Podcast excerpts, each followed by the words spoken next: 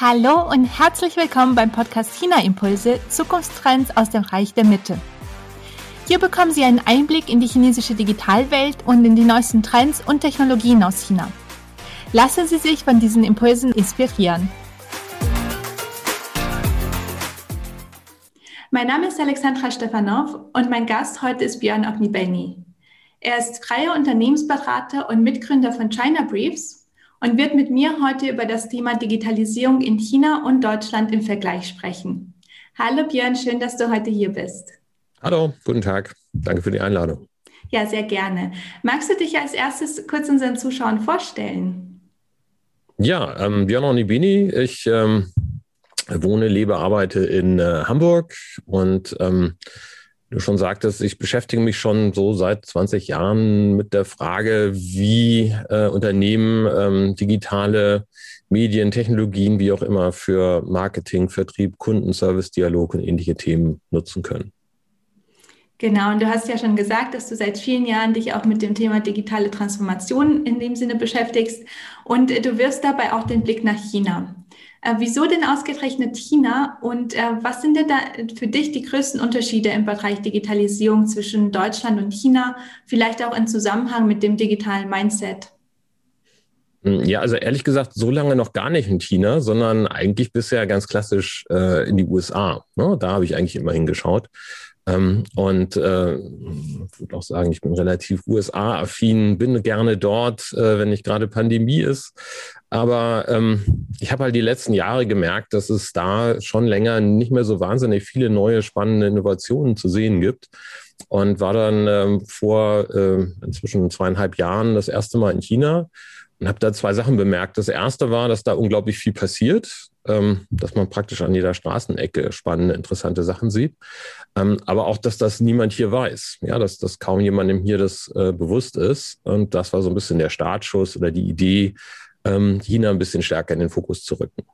Mhm, ja, das stimmt. Das, das sagen auch sehr viele, die sich auch mit dem Thema Digitalisierung beschäftigen, dass sie vom Silicon Valley jetzt auch äh, verstärkt nach China schauen. Und äh, was würdest du sagen im Bereich digitales Mindset? Was sind denn da die grundlegenden Unterschiede zwischen China und Deutschland oder vielleicht auch Europa allgemein?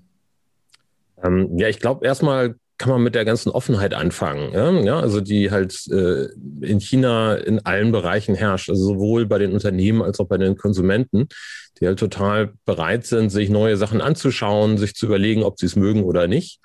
Ähm, während ja bei uns äh, eigentlich äh, immer so die äh, Meinung herrscht, wenn was Neues kommt, dann äh, braucht man das vermutlich erstmal nicht, sonst wäre es ja schon da.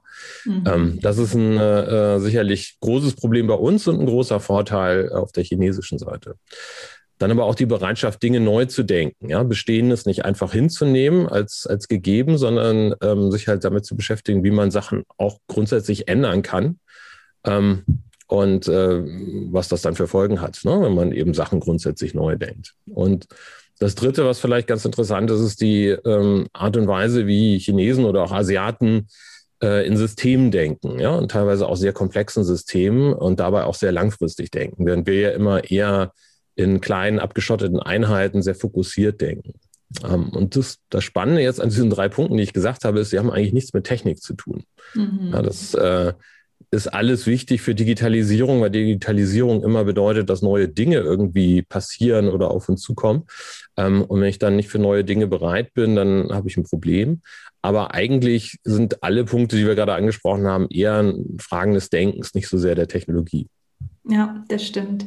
Und du hast ja auch schon die Systeme, die Ökosysteme äh, quasi angesprochen. Was ist denn da der größte Unterschied oder was sind die Unterschiede zwischen dem digitalen Ökosystem in China und in Deutschland?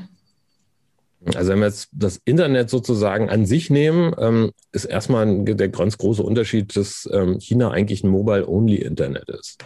Also wenn man ähm, äh, sich die größten äh, Webseiten weltweit anschaut, dann sieht man dort Baidu als chinesische Seite und sonst eigentlich fast nichts. Und ähm, was eigentlich erstaunlich ist, weil ähm, ich glaube, gerade vorgestern oder so gab es neue Zahlen, dass es inzwischen eine Milliarde Internet-User aus China gibt, ähm, was eine ziemlich große Zahl ist.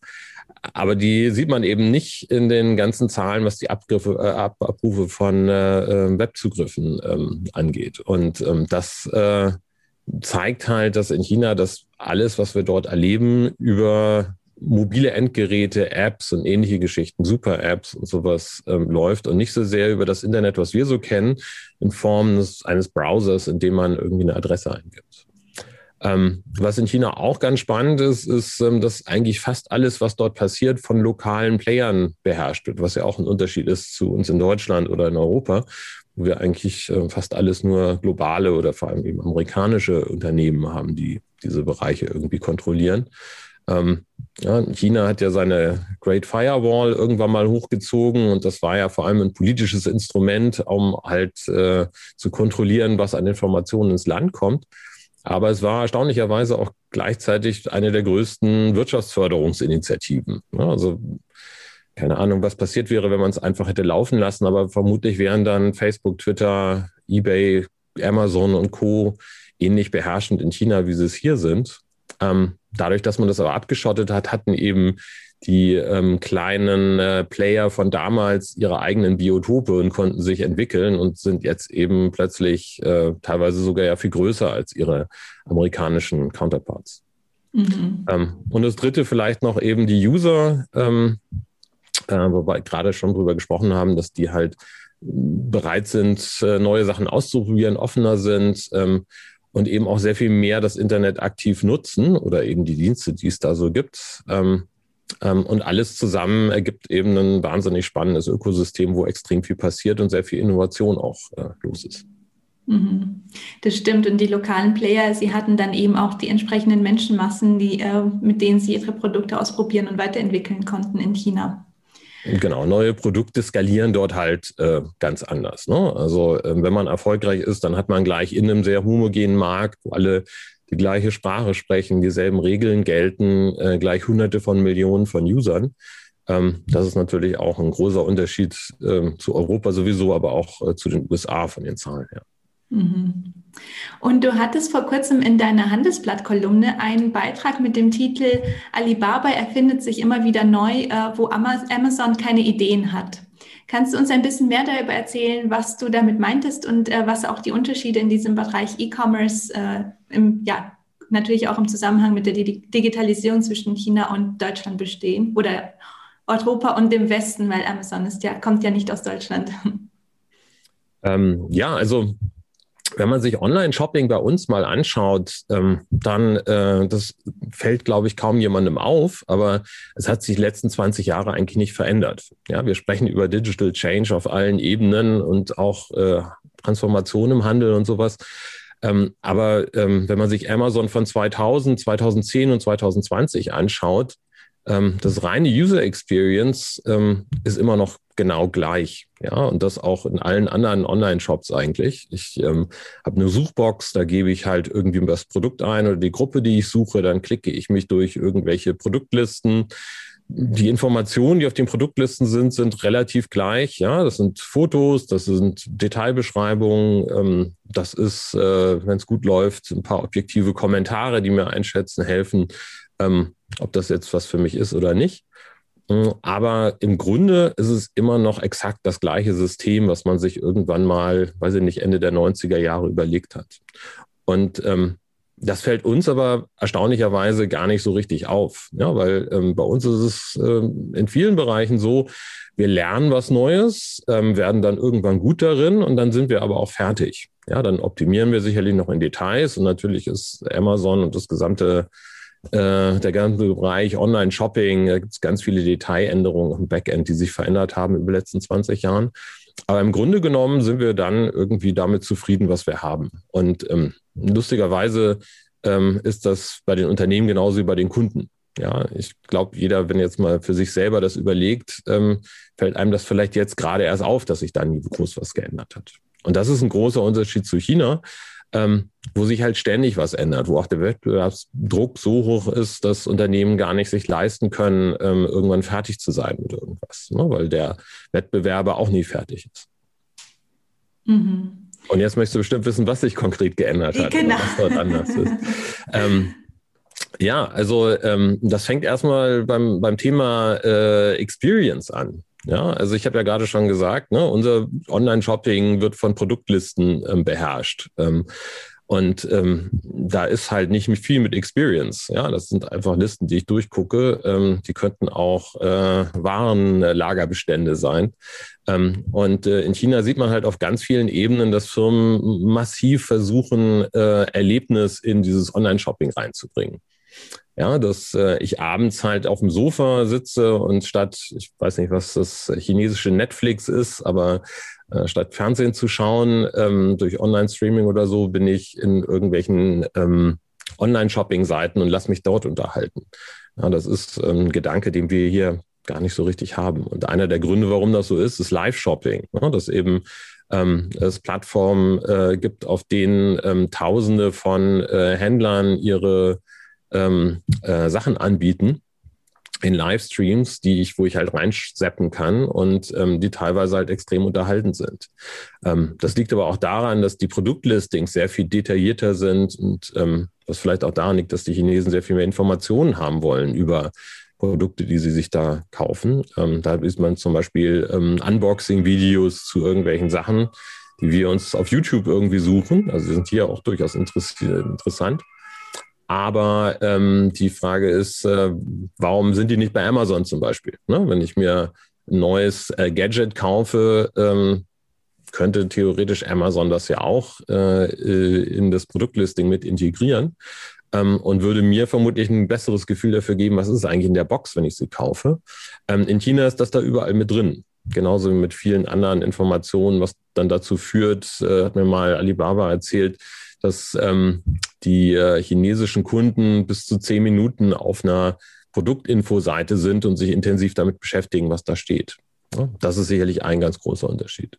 Und ähm, das Letzte, was vielleicht noch wichtig ist, ist ähm, Live-Shopping bedeutet in China auch immer Dialog und Interaktion. Ja, bei uns, das Livestreaming wird ja auch immer wichtiger und Video sowieso. Ähm, aber das ist eigentlich immer Senden. Der Kunde hat eigentlich nie große Möglichkeit, was zurückzuschicken. Ähm, vielleicht hat er Kommentarfelder auf äh, Facebook und, und, YouTube, wo er mit anderen Usern was schreiben kann.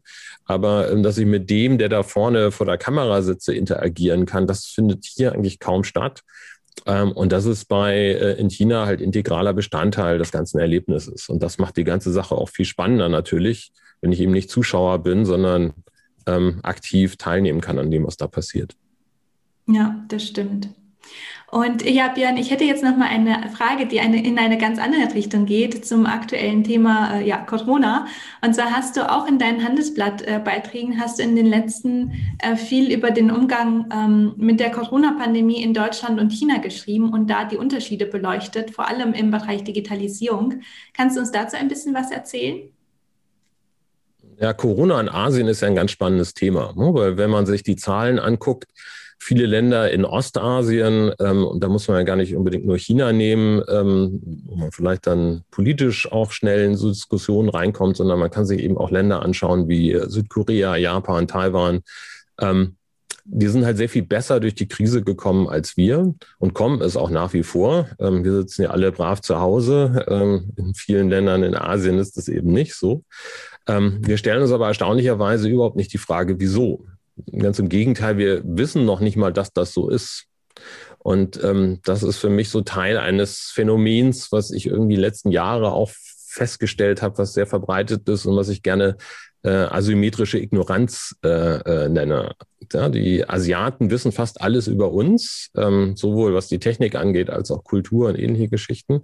Wir wissen aber ähm, fast nichts über Asien. Wir wissen noch nicht mal, was wir nicht wissen. Und ähm, das ist halt im Bereich ähm, äh, Pandemie, Corona und sowas äh, sehr viel problematischer als eine Frage chinesischer Kultur und Kunst oder sowas der letzten 5000 Jahre, ähm, weil wir da wirklich ähm, Dinge erfahren könnten, die uns helfen würden.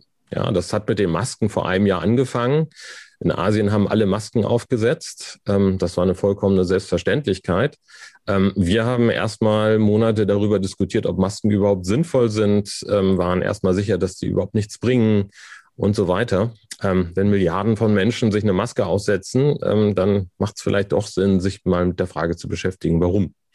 Ja, das nur mal so ein kleiner äh, Punkt, der aber auch zeigt, ne, das Thema wieder sind Fragestellen von eigenen Standpunkten und Meinungen und ähm, sich zu fragen, ähm, liege ich vielleicht falsch und muss ich vielleicht Dinge anders sehen.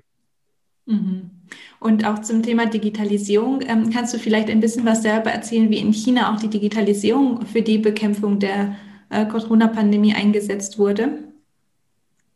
Ja, einmal auf technischer Seite gibt es ganz viele Sachen, ähm, zum Beispiel Roboter, die halt an ganz vielen Stellen plötzlich aufgetaucht sind. Ähm, äh, Lieferroboter, die äh, Bestellungen zustellen, ohne dass Menschen beteiligt sind. In Krankenhäusern sind ähm, Roboter im Einsatz zum Desinfizieren und ähnlichen Geschichten.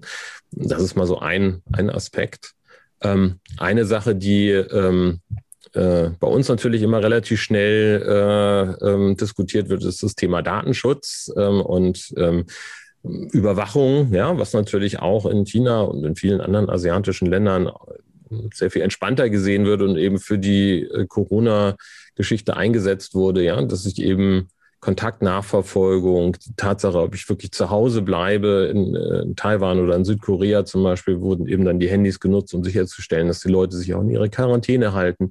Solche Geschichten sind da halt möglich und wo, da sagen wir halt, nein, nein, das wollen wir gar nicht. Ähm, und natürlich gibt es da auch Gefahren. Ja? Also ein zentraler Punkt, den China eingeführt hat, ist äh, der Health Code. Ähm, vielleicht auch der eine oder andere deiner anderen Sprecher mal erwähnt. Dass ich halt äh, überall, wo ich reingehe, in Restaurants, U-Bahn oder so, ähm, mein Handy vorzeige und da muss dann ein grüner QR-Code drauf sein, ähm, der halt bestätigt, dass äh, ich ähm, kein gesundheitliches Corona-mäßiges Problem habe. Ähm, das ist natürlich eine relativ gefährliche Infrastruktur, die sehr effektiv ist, die vermutlich auch gut funktioniert. Die ist übrigens in China nicht ganz so flächendeckend und äh, homogen eingeführt, sondern sehr lokal unterschiedlich. Ähm, aber die natürlich auch missbraucht werden kann, wenn Corona irgendwann mal weg ist. Ne? Also und das wäre für mich zum Beispiel eine viel wichtiger, wichtigere Frage ähm, als der, der grundsätzliche Datenschutz. Ähm, man sollte hier halt aufpassen, dass man keine Systeme aufbaut, die, wenn Corona vorbei sind, man sie nicht einfach auch wieder verschwinden lassen kann, sondern die dann vielleicht bleiben und dann ähm, nachhaltige Probleme machen könnten. Mhm. Ja, das stimmt.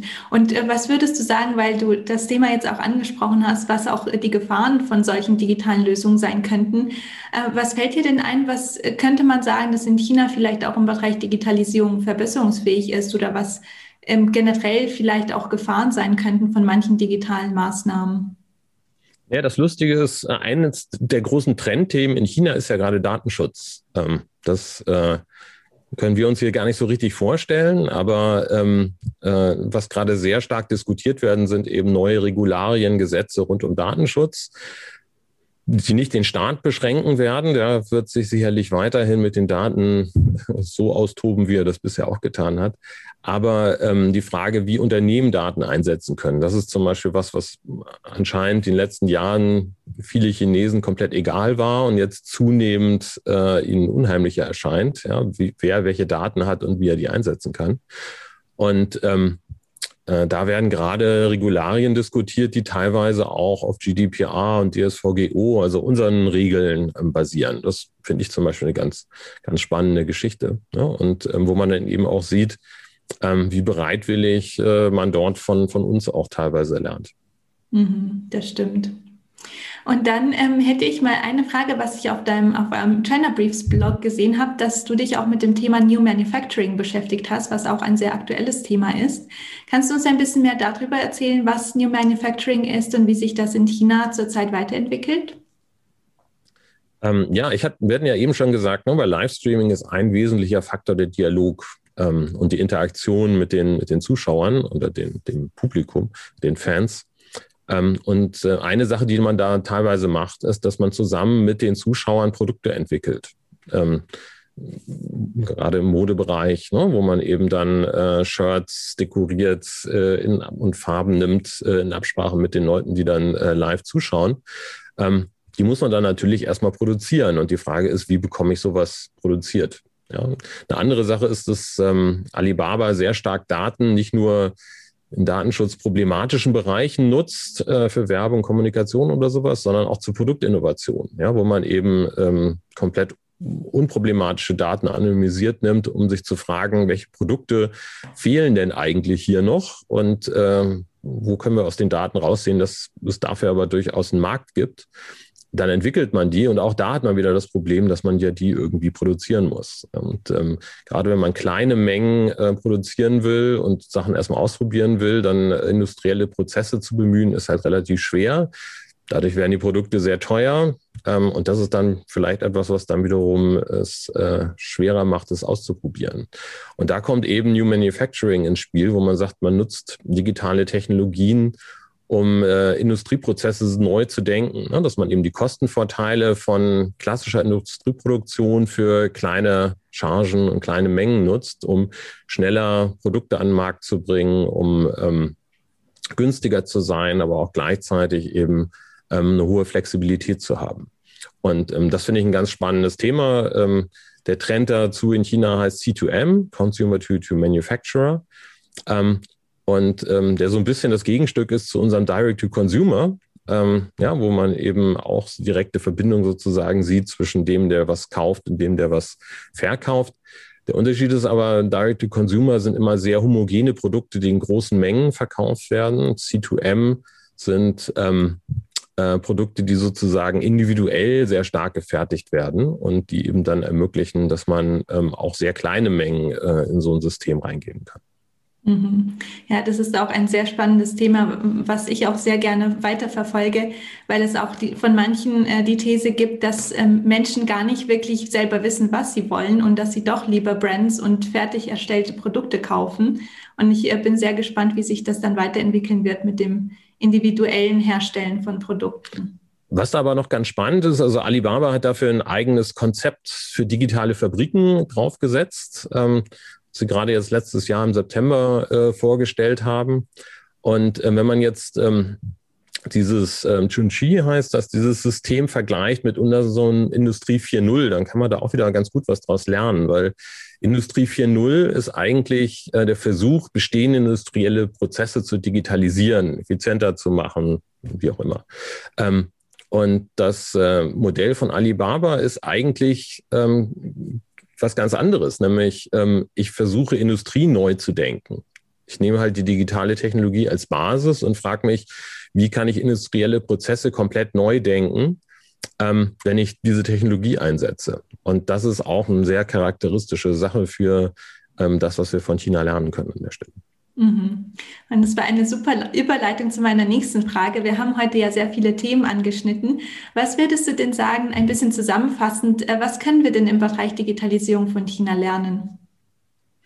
Hm, ja, ich würde versuchen bei sowas immer auch bei Kunden den Fokus weg von der Technik zu lenken, ähm, weil da schnell Panik äh, bei uns leider aufkommt. Ähm, Technik um Gottes Willen. Ähm, das habe ich, glaube ich, aber jetzt auch in den letzten 20 Minuten irgendwie schon öfter gesagt. Anderes Denken ist eigentlich das, was wir von China lernen können. Ja, die Inspiration, die du ja auch in deiner Anmoderation immer mit drin hast, ist eigentlich genau das, ähm, was wir von China vor allem äh, uns, uns holen können. Und ähm, die Offenheit und eben auch die Bereitschaft überhaupt zu lernen. Ne? Also unvoreingenommen an Sachen rangehen, nicht kritiklos, aber unvoreingenommen. Das ist die Sachen, die für mich irgendwie massiv im Vordergrund stehen.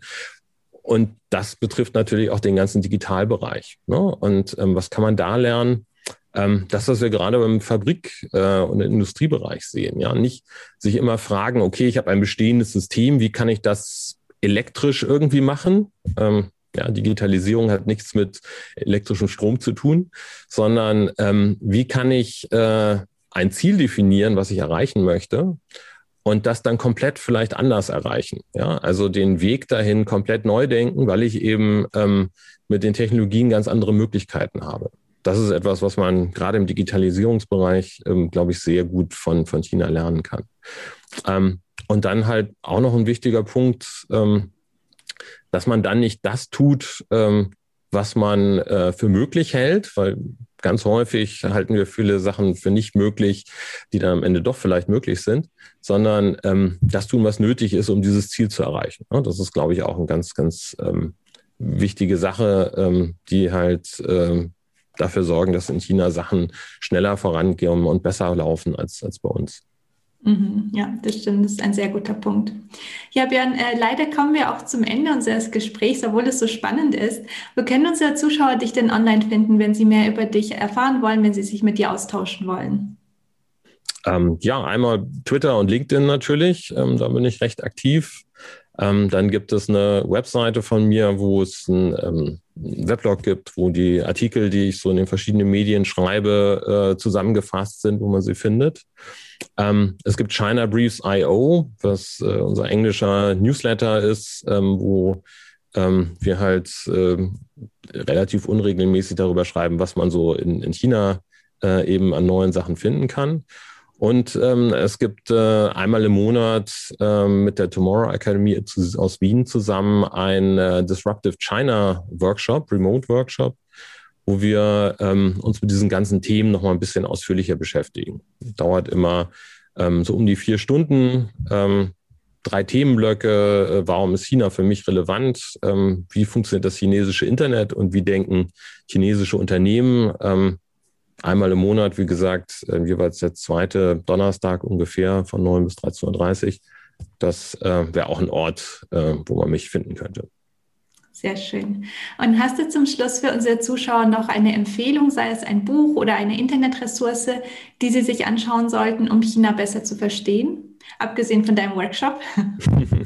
Also äh, Bücher gibt es natürlich ganz viele, ähm, aber ich würde zwei empfehlen, die ich besonders gut finde. Das eine ist äh, Die Chinesen von Stefan Baron und seiner Frau, ähm, ehemaliger Wirtschaftswoche, glaube ich, Chefredakteur.